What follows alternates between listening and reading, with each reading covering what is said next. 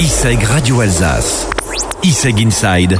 Les invités de l'ISEG. Nous fêterons bientôt les 75 ans de la libération de Strasbourg et à cette occasion, le lieutenant Amandine Martinet est passé dans les studios d'ISEG Radio Alsace. Bonjour à tous, donc je suis le lieutenant Amandine Martinet, l'officier communication de la 2e brigade blindée de Strasbourg. Donc moi j'ai un parcours un peu particulier puisque je suis officier sous contrat spécialiste en communication, c'est-à-dire que je suis rentré euh, lieutenant en ayant mon bagage perso civil, hein, c'est-à-dire un bac plus 5, management de la communication, marketing et événementiel. J'ai donc fait 4 mois de classe à Coët-Quidan et après 2 ans et demi en tant qu'officier communication du 1er régiment de ce pays à Valence.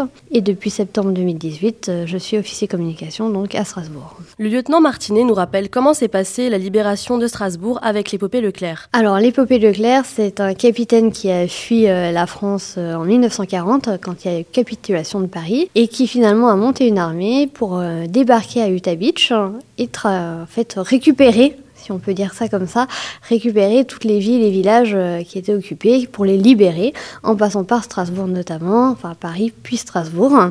Et donc c'est ce qu'on appelle la voie sacrée, avec la libération de Strasbourg à la fin et le serment de Koufra, le drapeau français euh, en haut de la cathédrale, tous ces symboles très forts. De nombreuses manifestations seront organisées à cette occasion. Alors, plusieurs événements. Le premier au mois de juin, du 11 au 22, nous avons un rallye vélo qui va faire Utah Strasbourg avec des militaires de toutes nos unités. Donc euh, voilà, la traversée, euh, plus de 1000 km en vélo. Avec euh, le 22 juin, l'arrivée sur la place Broglie à Strasbourg avec comment c'est bien le faire, présentation de véhicules, de matériel, une petite cérémonie.